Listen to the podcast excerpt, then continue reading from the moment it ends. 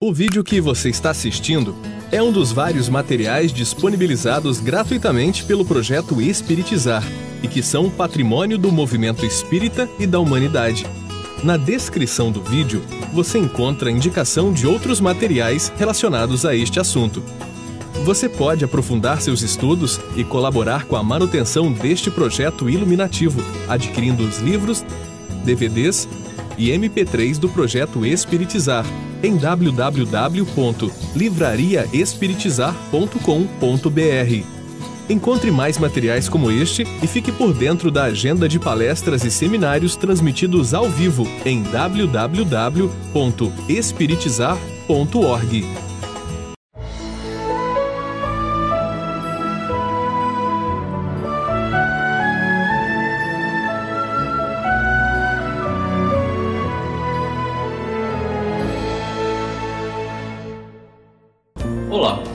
seja bem-vindo ao programa Espiritizar. A partir da videoaula de hoje, faremos estudo de casos referente ao atendimento fraterno. Confira.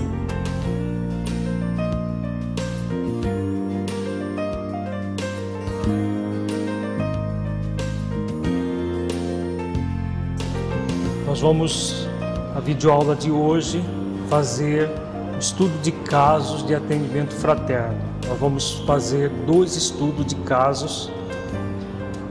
Esses casos estão registrados no livro Sexo e Obsessão de Manuel Filomeno de Miranda, psicografia de Divaldo Franco, e eles abordam vários casos de atendimento fraterno pelo diálogo observados da dimensão espiritual.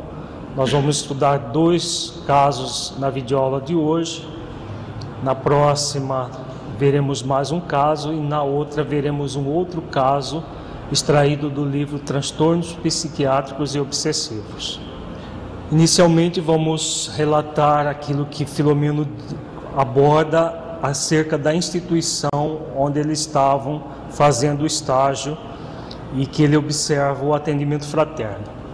A instituição onde nos albergávamos mantinha um vasto programa de assistência espiritual às criaturas, além da ação da caridade ali exercida sob vários aspectos, realizando concomitantemente um bem programado serviço de atendimento fraterno a quaisquer pessoas que se apresentassem com necessidades buscando ajuda. O irmão Anacleto convidou-nos a acompanhar a faina dos obreiros devotados à caridade de iluminação de consciências e de direcionamentos para o equilíbrio, para a saúde, para a recuperação da paz.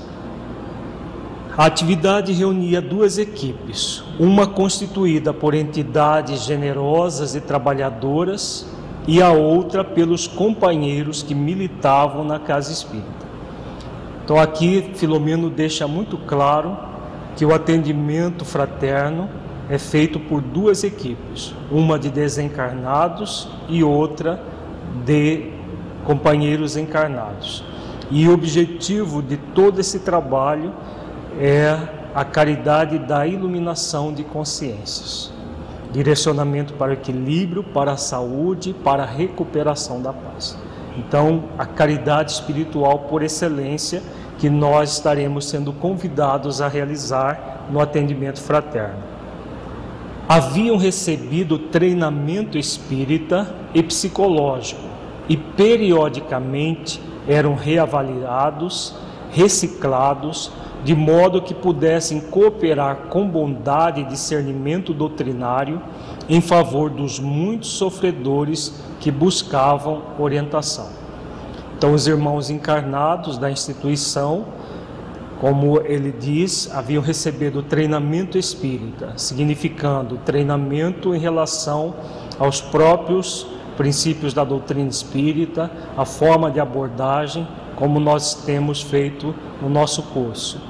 Treinamento psicológico, é claro, noções é, básicas das, das questões psicológicas do ser e todo um processo de reavaliação, de reciclagem dos próprios companheiros era feito. Em ambos os planos de atividade, havia um responsável que se encarregava de orientar cada candidato, de forma que tudo transcorresse em harmonia e os resultados fossem os melhores anelados. Então, aqui também ele deixa claro que cada pessoa atendida era atendida por um companheiro encarnado e por um espírito desencarnado, especialista na, nas questões do atendimento fraterno, que estaria inspirando aquela pessoa que está mais diretamente afeta ao atendimento.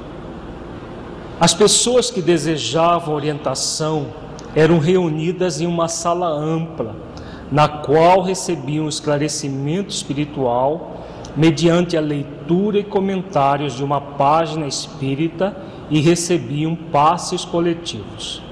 Aqui Filomeno aborda a prática dessa casa espírita, uma prática bastante interessante, das pessoas serem reunidas no salão antes do atendimento fraterno propriamente dito, e ali eram dados esclarecimentos é, gerais sobre as questões da vida, e depois recebiam, a, a, a partir de uma leitura e comentários de uma página espírita, recebiam passes coletivos.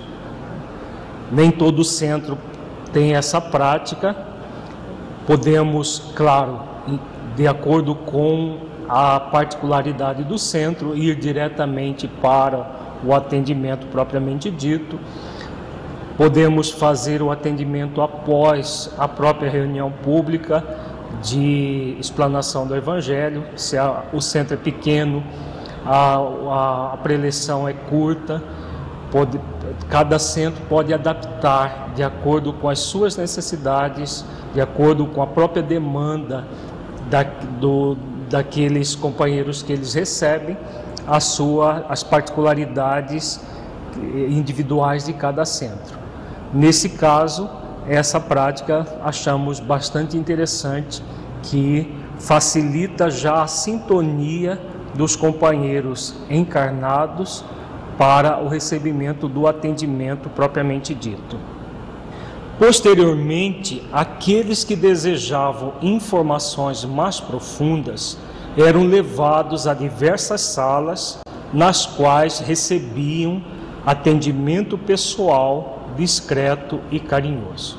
Então, daqui depois daquela atividade preliminar, o encaminhamento individual para o atendimento.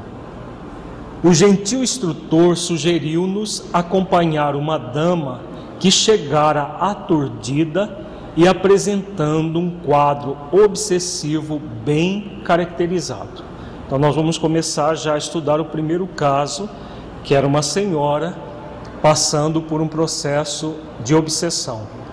Como nós vimos na, na videoaula anterior, todo o, o atendimento fraterno vai ser feito com base na doutrina espírita sem achismo por parte do atendente fraternal e sempre levando as pessoas a um processo de consolação e de esclarecimento.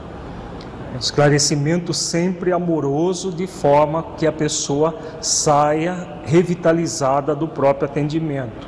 Como é um atendimento curto, sem uma continuidade progressiva, como é feito o atendimento psicológico, ele deve ter início, meio e fim, como nós veremos nos casos aqui relatados. Havia participado da primeira parte do atendimento e agora deveria receber a orientação que buscava. Uma senhora de aspecto gentil, aureolada por nívea claridade que dela se desprendia, recebeu-a gentilmente, deixando-a à vontade para o cometimento. Então, essa primeira observação do, do Filomeno, o atendente fraternal, ele deverá sempre deixar a pessoa à vontade para que ela possa expor as suas dificuldades. Percebi que, inspirando-a, encontrava-se uma entidade afável que estava encarregada do mistério do nosso lado da vida. Essa questão da inspiração nós sempre devemos ter em mente, porque muitas vezes, depois da pessoa expor o seu drama, o atendente muitas vezes não sabe o que dizer. Às vezes são dramas muito graves, como nós veremos os casos, vamos estudar quatro casos no nosso curso. Por isso, a necessidade da sintonia com o benfeitor espiritual que estará sempre coadjuvando o encarnado. Como nós vimos na nossa aula anterior, naquela orientação de Divaldo Franco, a, a, bus a busca pela prece e pela, pela, pela a, o esforço de moralização do atendente fraternal é fundamental, para que ele possa ter a sintonia com os benfeitores espirituais que estarão atendendo junto com ele a pessoa cujo drama está sendo colocado. Nem sempre as pessoas que vão fazer o atendimento fraterno têm vivência psicológica para a, trabalhar determinados dramas, mas com a, a ajuda do benfeitor espiritual, com certeza ela mesmo sem conhecimento especializado de atendimento às pessoas, ela poderá entrar em sintonia, porque normalmente esses benfeitores são especialistas no atendimento psicológico das criaturas, e aí com a, a intuição dos benfeitores espirituais, essa intuição suprirá qualquer deficiência técnica do atendente. Por isso que é fundamental, como nós vimos também na nossa videoaula anterior, o atendimento fraterno ser com base no amor. Como diz Joana de Ângeles, o atendimento fraterno é uma terapia de amor, em que nós vamos atender a necessidade das pessoas, coadjuvados com espíritos de alta envergadura moral que estarão nos auxiliando. Sem ocultar o desespero que lhe inquietava, a dama foi direta ao drama existencial, elucidando. Nada conheço sobre o Espiritismo. Faz muito tempo que me afastei de Deus, já que a religião que resposava não fora capaz de iluminar-me interiormente, ensejando-me a paz que tanto busco. Desculpe-me, pois, se não souber como conduzir-me nesta entrevista, que realizo por primeira vez. A atendente fraterna sorriu, explicando-lhe: Esteja à vontade, sem qualquer preocupação. Afinal, aqui estou como sua amiga, propondo-me a ouvi-la com interesse e apresentar-lhe as respostas que o Espiritismo possui para os vários dramas humanos, naturalmente incluindo aquele que a aflige. Então vejamos a postura da atendente. A pessoa começou sem dizer que não, não, não sabia como se portar, como falar, e a atendente simplesmente a colocou à vontade para simplesmente ouvi-la com interesse fraternal e passar as noções que a doutrina espírita aborda sobre os dramas humanos. Não se colocou como dona da verdade, não se colocou como alguém que estaria ouvindo em confissão a outra pessoa, simplesmente a acolheu fraternalmente, permitindo que a outra pessoa se abrisse. Então, essa é a postura fundamental para que nós, no atendimento fraterno, deixemos realmente a pessoa à vontade para que ela possa relatar o seu drama. É claro que a, a, o estudo de caso, nós estamos vendo a forma como cada pessoa aborda a questão. Cada um de nós tem o seu colorido próprio. O importante é deixar sempre a pessoa à vontade para que ela exponha as suas dificuldades. Essa é a principal é, o principal fator nesse início de conversação. Ainda ofegante, resultado da constrição de que era vítima habitual do seu perseguidor desencarnado, que se lhe afastara quando da dissertação ouvida e dos passos coletivos que haviam sido aplicados, esclareceu. Então a senhora estava realmente passando por um processo obsessivo e nesse processo os benfeitores já naquela ação preliminar a desligaram do perseguidor, um afastamento temporário. Minha vida tem sido um verdadeiro inferno, seja sob o aspecto sentimental, econômico, social, com a saúde alquebrada, insônia e mil tormentos que me encarceram na revolta, tornando-me insuportável em casa, no trabalho e principalmente comigo mesma. Esses problemas alteraram completamente o meu comportamento. Então aqui ela relata exatamente sintomas. Quem conhece a mensagem Influenciação Espiritual Sutil do livro Estude Viva, uma mensagem de André Luiz, exatamente as, os sintomas dessas influenciações espirituais, dos processos obsessivos que acontecem de uma forma sutil e que muitas vezes a pessoa nem, perce, nem se percebe obsidiada, porque ela permanece lúcida, só que com toda uma tormenta interna acontecendo. Fez uma pausa, tentando coordenar as ideias, e logo prosseguiu. Alguém que se diz médium informou-me que estou obsidiada e sugeriu-me que aqui viesse a fim de conversar com o senhor Ricardo, que é um grande vidente e me poderá auxiliar. É, essa é uma das dificuldades que muitas vezes nós vamos nos deparar no atendimento fraterno. Alguém desavisado, com conhecimento superficial da doutrina espírita e muitas vezes faltando com a caridade, coloca informações que a pessoa não tem condições de digerir. Ah, está na moda, né? muita gente fala, ah, você está obsidiado, você está obsidiado.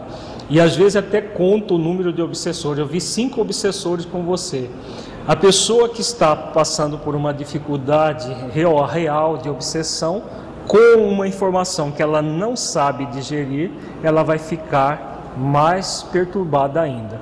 E, e normalmente são pessoas que agem dessa forma leviana, só informando e pedindo para que a pessoa vá para o centro tal ou para consultar no caso do, do, do médio Ricardo, na verdade é pseudônimo de uma pessoa muito conhecida, que é, estará ali sempre à disposição para atender a demanda que os outros menos informados acabam por encaminhar a pessoa.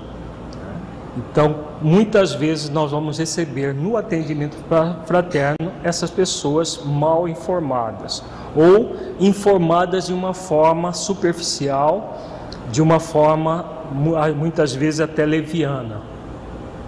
A senhora que atendia sorriu com bondade e passou a explicar-lhe. O nosso irmão Ricardo, ante a impossibilidade de atender a todos que lhe desejam falar, recebe somente aqueles casos mais graves, após uma triagem que fazemos os atendentes fraternais. Então aqui ela expõe que o médium não tinha como atender todo mundo e que somente depois de uma triagem os casos mais graves eram encaminhados para ele. Acredito que o meu é um caso muito grave, não interrogou ansiosa. Claro que para a pessoa que está buscando atendimento, sempre o caso dela é grave e requer um atendimento mais específico. Sim, redaguiu a entrevistadora, todos os problemas são sempre muito graves. Percebamos que a pessoa não a contradiz mas simplesmente é, isso é, é um, um, uma, uma técnica, talvez essa senhora talvez até nem conheça essa técnica, é uma técnica de programação neurolinguística chamado rapport. Se ela naquele momento contradiz a outra, não, você, o seu problema não é grave, o seu problema é simples. Já imediatamente iria, a outra já iria se fechar. Ela simplesmente, ela não, simple, não, não contradiz, mas também não deixa margem a uma a outra achar que o problema dela era grave, que já precisava ser encaminhada para o médium Ricardo. Né? Ela, ela cria esse rapport, que é essa interação com a outra pessoa, sem bater de frente com ela, mas ao mesmo tempo sem confirmar diretamente a informação dela. É uma técnica muito simples e que nós podemos utilizar no atendimento fraterno dessa forma. Entretanto, uns existem com mais angústia, percebamos a continuidade. Ela fala que todos os problemas são graves, depois ela diz: entretanto, uns existem com mais angústias e aflições que requerem um atendimento especializado. Felizmente, estamos em condições de atendê-la, acalmando-a e diminuindo-lhe o impacto da informação que recebeu. Então, ela faz o rapport, não contradiz, mas depois ela dá o segmento. Ela dá o segmento levando a outra a uma confiança nela. Nos centros espíritas, de um modo geral, tem uma pessoa que se destaca em relação às outras. E aí todo mundo quer ser atendido por aquela pessoa. Então é importante que nós, os atendentes não contrariem o desejo da outra pessoa, mas se coloquem sempre predispostos a auxiliar, dizendo que eles teriam condições de fazer um atendimento naquele caso específico. É verdade que os espíritos maus estão comigo, conforme me disse a tal da médium, indagou com sofreguidão. Então aqui ela coloca o problema que disseram a ela, tinha espíritos maus com ela. Vejamos a resposta da, da atendente. Todos nós, esclareceu a gentil ouvinte, vivemos cercados pelos espíritos. Eles são os habitantes do mundo fora da matéria, como você compreenderá, porque são as almas das criaturas que viveram na terra, agora desvestidas da indumentária material. Percebamos a sutileza com que ela responde. Ela não confirma diretamente, mas também não é, desdiz a informação. Então, ela não simplesmente, realmente, você está com, é, está com um processo obsessivo. Se ela fala dessa forma, a outra poderia ficar mais apavorada ainda e não está se acalmar para ser atendida. Então, ela coloca de uma forma geral. Realmente, nós, nós sempre vivemos cercados por espíritos. Agora, o que vai caracterizar a companhia espiritual? No próprio diálogo, ela vai prosseguir, refletindo junto com a outra essa questão. E sempre colocando a, a, a, as questões que precisam ser colocadas, mas de uma forma bem suavizada. Porque nós estaremos quase sempre é, atendendo pessoas que não têm conhecimento nenhum da doutrina espírita. Se nós confirmarmos é, informações como essa, por exemplo, espíritos maus estão lhe assediando, podemos ao, é, em vez de auxiliar a pessoa, ela entrar num estado de pavor mais intenso ainda e favorecer mais ainda o processo obsessivo. Então, nessas questões, como nós já vimos, é preciso muito cuidado. De acordo com os nossos pensamentos, atraímos aqueles que nos são semelhantes ou sofremos os efeitos dos atos que praticamos na atual existência ou em outras que já, outras que já tivemos. O espírito viaja através de várias experiências corporais, colhendo na atual as realizações boas ou inditosas que defluem da anterior, assim desenvolvendo os valores que lhe dormem internamente e avançando no rumo da felicidade. Então percebamos vários conceitos, vários princípios básicos, ela colocou aqui, de uma forma muito simples, direta, colocando as questões para a outra. Primeiro colocou que o processo da influência espiritual depende dos nossos pensamentos, que nós vamos é, sofrer de acordo com Aqui fica bem claro a lei de causa e efeito, que ela coloca de uma forma muito é, sutil para a outra.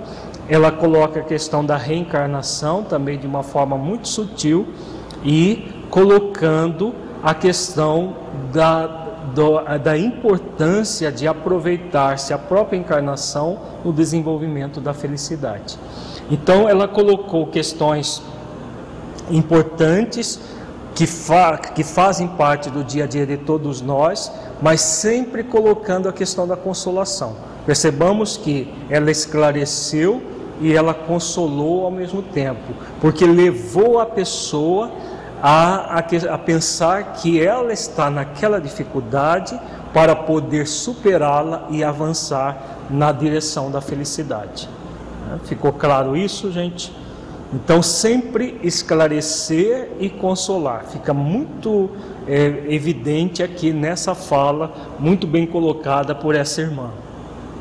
E aí ela continua: a reencarnação é o processo de evolução mais compatível com a justiça de Deus, que a todos nos criou simples e ignorantes, facultando o crescimento conforme o livre-arbítrio de cada um na direção da plenitude que a todos nos aguarda. Não diria que a minha amiga e irmã é uma obsidiada. De certo modo, todos o somos, porque momentos há em nossas vidas em que o desequilíbrio nos toma conta e atraímos espíritos ociosos, perversos, vingativos, dos quais não sabemos como libertar-nos. Então, ela continua no processo de esclarecimento e de consolo. Primeiro, colocando que a Deus nos cria simples e ignorantes e que nos dá liberdade de ação, mas sempre com o objetivo de alcançar a plenitude, alcançar a felicidade. E depois ela, ela coloca: não diria que a minha amiga irmã é uma obsidiada. Então, ela ao mesmo tempo que ela não confirma diretamente, para não chocar a outra e criar um problema maior, e logo em seguida ela vem colocando de uma forma diluída o próprio processo da obsessão. Quando ela diz, de certo modo, todos os somos, porque momentos há em nossa vida em que o desequilíbrio nos toma conta.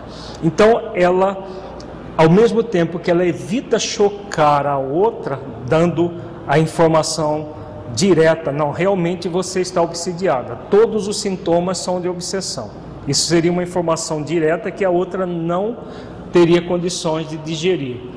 Colocando dessa forma indireta, delicada, é que nós, com nossa mente, podemos atrair espíritos ociosos, vingativos, a outra pessoa teria, tem maiores condições de digerir, porque, inclusive aqui tem uma questão muito sutil, porque ela também se colocou como, como alguém possível de ter um processo obsessivo.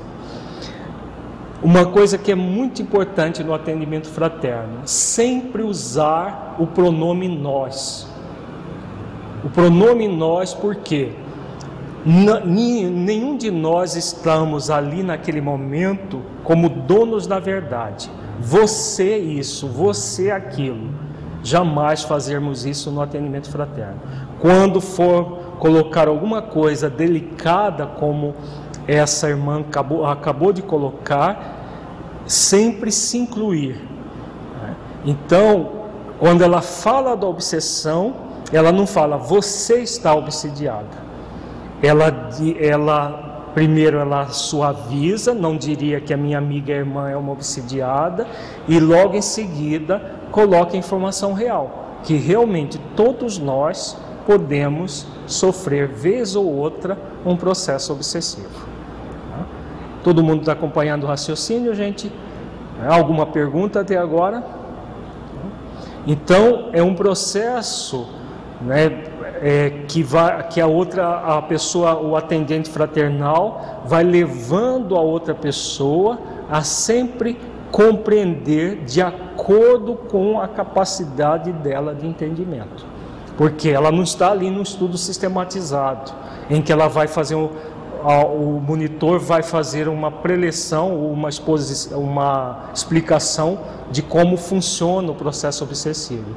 Mas deve estar, a, a, a verdade deve ser sempre suavizada para que a outra pessoa possa é, captar a verdade e conseguir refletir sobre essa verdade para que possa se libertar.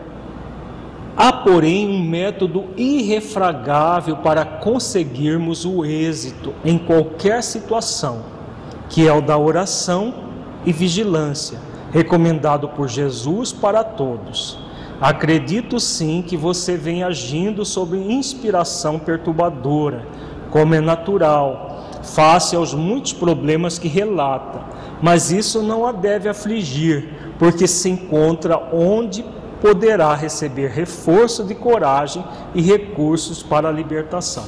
Vejamos a forma como ela aborda. É claro que essa linguagem aqui é a linguagem do Filomeno, que ele nas obras dele, ele coloca de uma forma mais erudita. Ninguém faz atendimento fraterno, de um modo geral, utilizando palavras difíceis de entender, como essa aqui, irrefragável. Mas o Filomeno pega o diálogo e depois ele transforma de uma forma erudita no, no estilo dele. No atendimento fraterno, nós vamos atender utilizando as palavras mais simples possível. Então ele, ela vem fala, fala sobre a, a vigilância e a oração como instrumento para que a pessoa possa superar as dificuldades. Depois ela vem e, coloca de uma forma bem sutil, bem suave, a possibilidade sim da, da companheira estar passando por um processo de influência espiritual, que ela chama aqui de inspiração perturbadora. E coloca que ela está no lugar, no lugar certo para superar aquilo.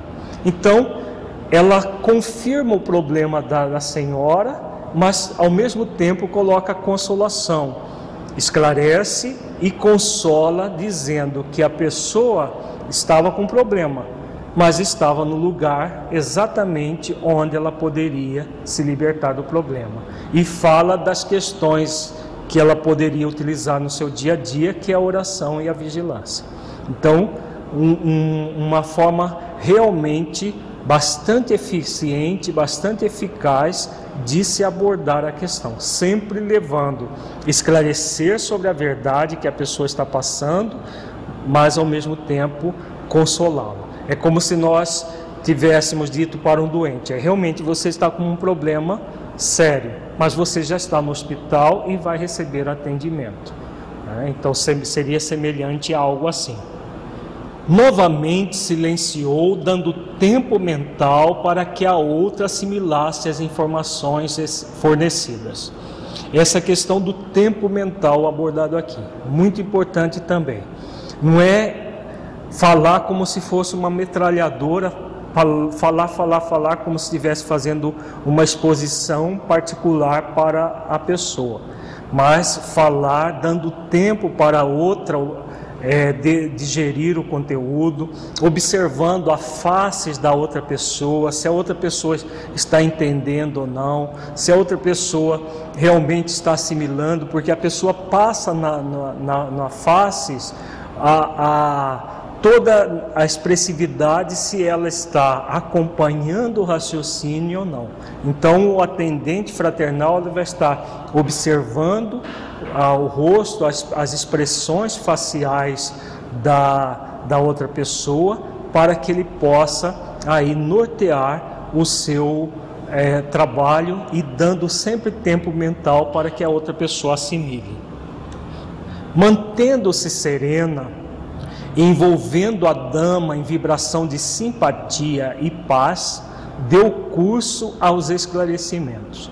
Então, outra questão que Filomeno coloca aqui. Mantendo serena e envolvendo a dama de vibração em vibração de simpatia e de paz. Nós podemos passar isso através de uma oração silenciosa que nós faz, fazemos o tempo todo para a pessoa. A nossa um, um, um sorriso interno de acolhimento são formas como que nós podemos passar para a pessoa para que ela possa realmente estar sendo envolvida no, no, no seu para a libertação do seu drama. Sugiro-lhe que leia o Evangelho segundo o Espiritismo de Allan Kardec, a fim de encontrar conforto moral e paciência para os enfrentamentos do cotidiano. Então aqui ela sugere leitura do Evangelho, segundo o Espiritismo, que é o livro das obras básicas, o mais acessível, principalmente para pessoas que têm uma cultura mediana é, e principalmente pelo conforto moral que ele gera. A sua leitura lhe fará um grande bem em razão dos esclarecimentos que lhe proporcionará e das diretrizes necessárias à sua paz interior e, portanto, a uma vida feliz.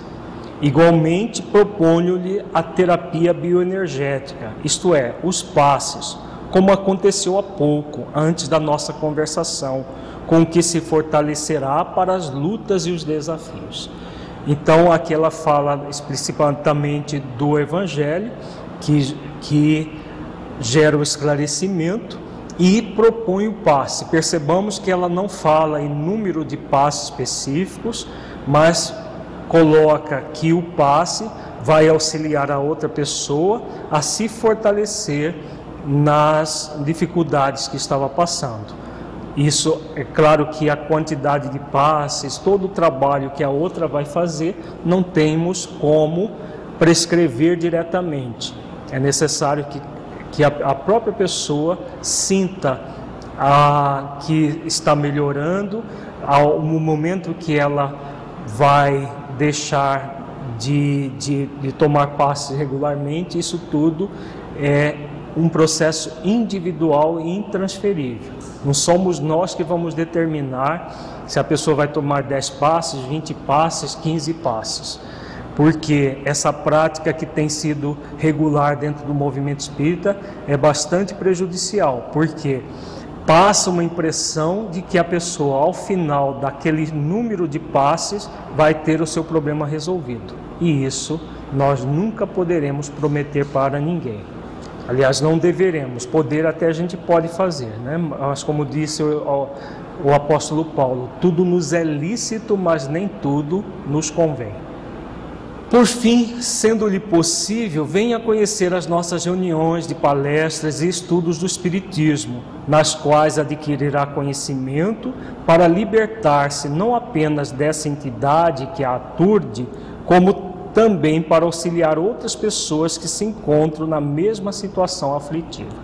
Então aqui ela já está conduzindo o atendimento para o seu encerramento, já sugerindo palestras, os estudos para outra, sempre sugerir.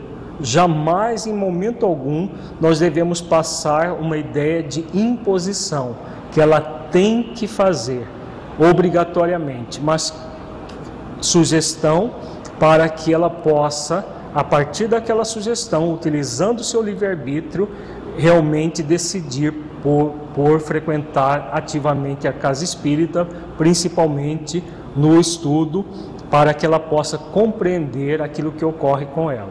E aqui ela ah, conclui dizendo a, a, a, é, de uma forma bem explícita da libertação do processo obsessivo, de uma forma explícita, mas de uma forma é, suave, para que a outra possa realmente absorver a informação e poder se libertar, se desejar, é claro. Né?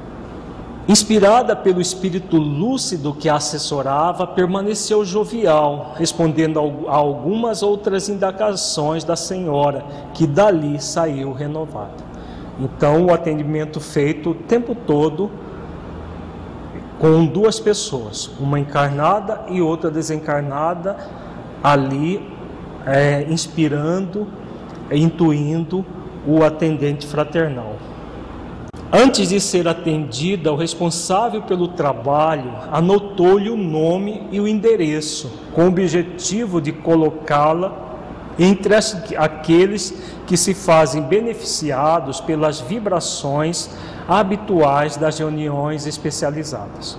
Então, essa é uma outra providência muito interessante. Anotar o nome e o endereço da pessoa. Por quê? No mundo espiritual as coisas não acontecem de uma forma mágica como muita gente acha. Simplesmente é, a pessoa aparece ali e os, os espíritos já vão atender a necessidade delas. É necessário que eles conheçam a pessoa e saibam onde ela mora, porque aí tem uma equipe de visitadores que são espíritos que visitam os lares para dar continuidade ao atendimento. E a própria irradiação. No nosso curso sobre fluidoterapia espírita, nós ministramos uma aula sobre radiação, em que um grupo de pessoas se reúne, pode ser o próprio grupo do atendimento fraterno, para fazer vibrações para as pessoas que foram atendidas. Nesse, nesse curso, nós damos toda a orientação de como realizar essa, esse trabalho das irradiações ou vibrações, que é a mesma coisa. E aí continua Filomeno. Face a essa providência, o mentor espiritual da atividade também anotou os dados da consulente e entregou-os a um membro da equipe de visitadores desencarnados, a fim de que oferecesse assistência conveniente à dama, conforme a sua receptividade ao que lhe fora informado. Então percebamos que a anotação do nome e do endereço tem dupla finalidade levar o nome da pessoa para a, o, atendimento de irradiação, para a atividade de irradiação, e ao mesmo tempo permitir que os benfeitores espirituais anotem também o seu nome e o seu endereço para encaminhar visitadores desencarnados para fortalecer a pessoa. Então, nós estamos vendo aqui o atendimento fraterno numa dimensão muito maior do que nós estamos acostumados. Muitas vezes nós vemos o atendimento só ali no grupo de encarnados, parece uma coisa muito mais simples do que, do que ele é. Na verdade, é um atendimento feito em dois planos, com uma profundidade muito grande, muito maior do que nós conseguimos perceber. Quando se um, uma equipe de visitadores espirituais encontra uma pessoa que foi atendida no, no, no centro espírita naquele dia e que não está numa sintonia elevada. O que os benfeitores espirituais é, eles fazem respeitar o nosso livre-arbítrio. Nunca há é, imposições no mundo espiritual. A pessoa foi ao centro, recebeu as orientações necessárias. Se ela não realiza aquilo que recebeu de orientação, eles simplesmente respeitam o livre-arbítrio dela e vão em busca de uma outra pessoa que realmente queira ser ajudada. Porque nunca os benfeitores espirituais vão resolver os nossos problemas, porque vão criar limitações mais intensas em nós, principalmente a dependência psicológica. Então, eles vão auxiliar a pessoa que quer ser auxiliada. Quando a pessoa, pelas, pelos atos dela, ainda não despertou para a transformação interior, eles deixam a pessoa da forma como está, porque a dor que ela vai passar a sentir cada vez maior vai, num segundo momento, reencaminhá-la de volta ao centro numa outra condição. que ela ainda não entrou até aquele momento. Continua Filomeno dizendo: Fiquei sensibilizado com essa medida de auxílio que passa despercebida a muitos trabalhadores da seara espírita.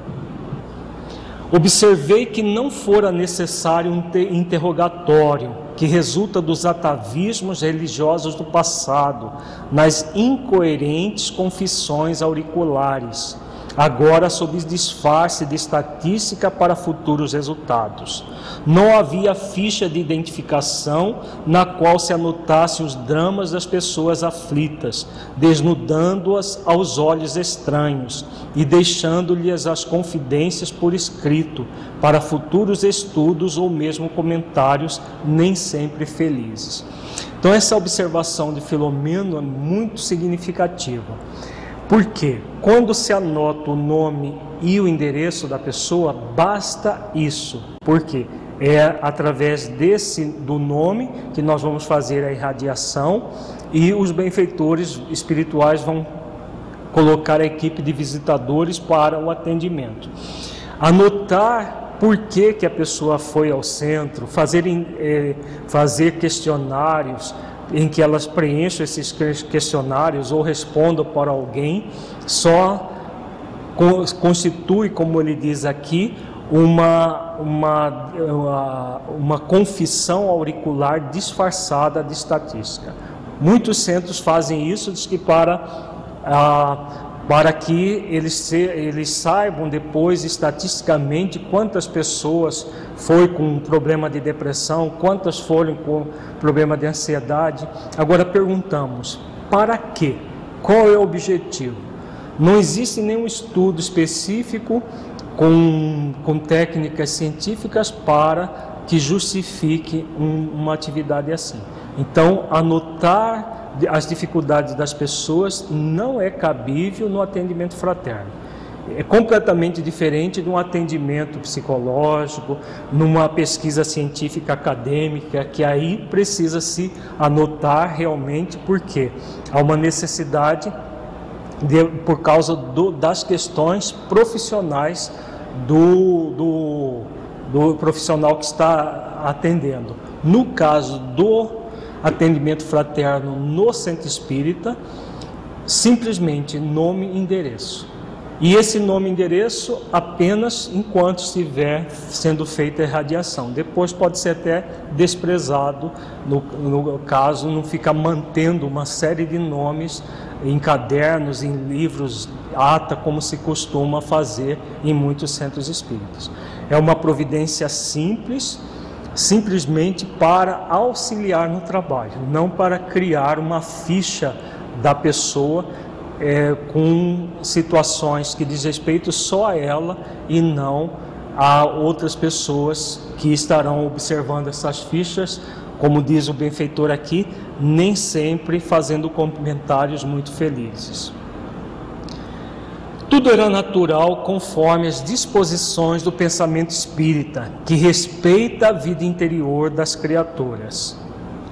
Outro sim, dei-me conta que o atendente fraterno buscava mais ouvir que falar, orientando mediante a contribuição do Espiritismo, evitando as próprias conclusões e o que se convencionou denominar como achismo mediante o qual se opina sem conhecimento de profundidade a respeito de tudo, apoiado no que se acha, no que se pensa, no que se conclui, nem sempre corretamente.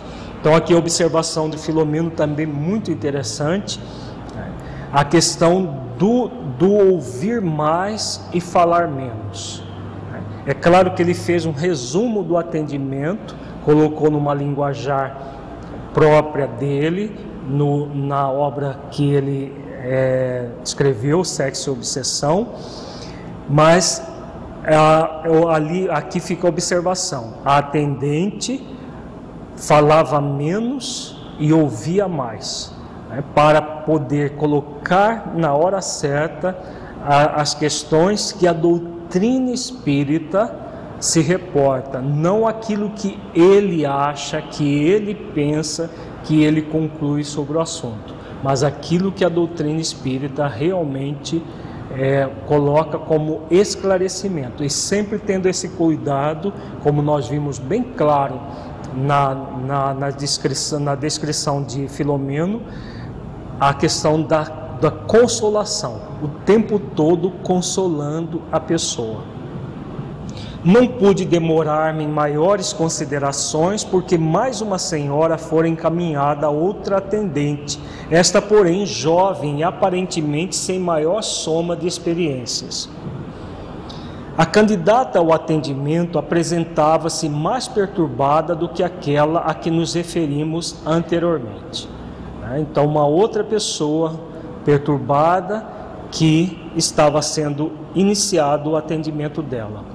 Sentou-se inquieta e explicou: Não sei por onde começar, tal é a magnitude do meu drama. A mesma dificuldade da outra pessoa, dificuldade de começar. Essa é uma das dificuldades maiores em qualquer atendimento de ajuda a outro ser humano. Então, sempre o atendente deve se colocar de uma forma bem afável para que a outra pessoa se acalme e comece a expor aquilo que está necessitando de, de expor. Faça-o conforme lhe parecer melhor, respondeu gentilmente a jovem, sem pressa, sem inquietação. Aqui estou para ouvi-la com paciência e simpatia. Percebamos a forma como ela aborda. Um, coloca coloca-se de uma forma receptiva, simplesmente ali para ouvir a outra de uma forma paciente e simpática. Isso permite que a pessoa se acalme, se acerene e comece a relatar o seu drama. Você é casada? interrogou receosa. Muitas vezes o atendente fraterno vai, vai ser questionado de questões pessoais que não dizem respeito à entrevista. Se é, se é casado, se, se tem filhos, se, se age assim ou assado.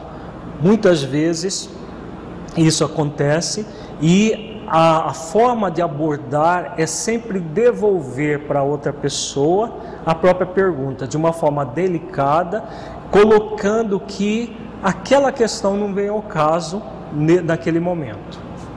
Percebamos como ela responde: ainda não, esclareceu com um sorriso, mas isso não é importante. Então ela coloca de uma forma rápida a questão pessoal, mas coloca como se como aquilo não fizesse não tivesse importância naquele momento do atendimento. O que faz sentido é o conhecimento que tenho da alma humana, de alguns dos problemas que afligem as criaturas, em razão dos estudos espíritas que me tenho permitido, e também por ser psicóloga clínica. Aqui Filomeno coloca essa informação que essa, essa moça, além de ser espírita com conhecimento, era é, psicóloga clínica. Não há necessidade nenhuma de nós termos um curso de formação de psicoterapia, de, de, de, psicologia para fazermos atendimento fraterno. Se a pessoa tem, ótimo, ela vai utilizar os seus conhecimentos, mas principalmente no atendimento fraterno, não é o conhecimento técnico que vale, é o conhecimento espírita. Porque uma pessoa com conhecimento técnico e sem conhecimento espírita vai fazer um péssimo atendimento fraterno na casa espírita. Que o objetivo é o atendimento das necessidades espirituais da pessoa e não da, nas necessidades técnicas. Se ela quer um atendimento psicológico, ela vai buscar o profissional no, no consultório dele, no, no, no, centro de saúde, onde for, para um atendimento psicológico. No centro espírita, nós não faremos atendimento psicológico, é atendimento fraterno. A pessoa que tem a formação, ela pode ser útil de alguma maneira, mas o principal é o atendimento doutrinário, conforme veremos a, a, a moça atender a essa senhora. Oh, que bom! exclamou a visitante. O meu caso é quase sórdido. Sou casada há mais ou menos 10 anos e sempre mantive um relacionamento sexual equilibrado com meu marido. Não me sentia plena, realizada em nosso intercâmbio íntimo, mas pensava que era assim mesmo. As minhas amigas sempre me relatavam suas dificuldades e resignei-me. Ultimamente, porém, percebo que o meu esposo se vem corrompendo muito, entregando-se a viagens mentais e visitas a motéis, acompanhando filmes eróticos e pornográficos e exigindo-me uma conduta semelhante, o que me ultraja. Então vejamos o drama dessa senhora. O esposo viciado em sexo exigia dela a, a postura de, das prostitutas nos filmes pornográficos que ele assistia. Silenciou constrangida. Passado alguns segundos, continuou sofrida.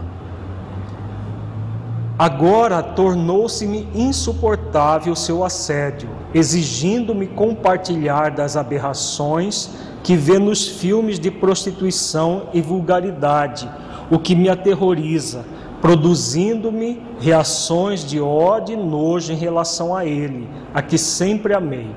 Não o desejo perder, mas sinto que se não ceder às suas exigências descabidas e mórbidas, ele me abandonará. Que hei de fazer? Então vejamos a situação delicadíssima sendo colocada e ela pedindo a opinião da outra. Né? Como que nós atenderíamos. Nós falaríamos, então separa dele amanhã, busca um, um advogado. Jamais nós atenderíamos assim. Porque o nosso compromisso no atendimento fraterno não é de resolver o problema do outro.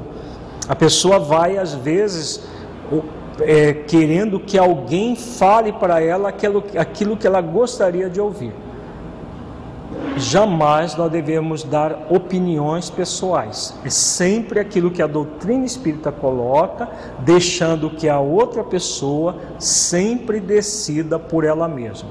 Essa questão da decisão interior é algo inalienável do ser humano, o uso do seu livre-arbítrio.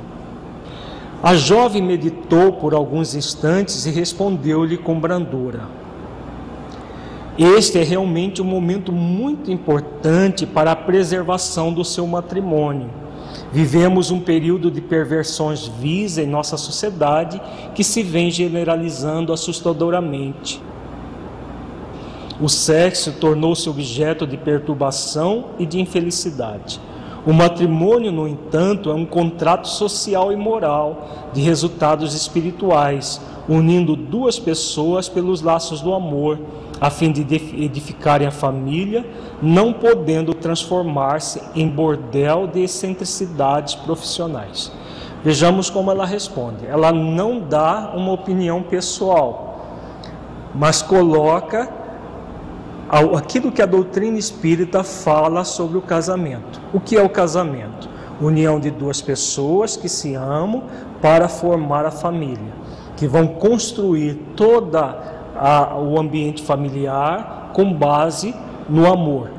É sempre a, a, colocando a questão da família num primeiro plano. E aí ela vem, depois de colocar a questão da edificação da família, ela coloca a realidade.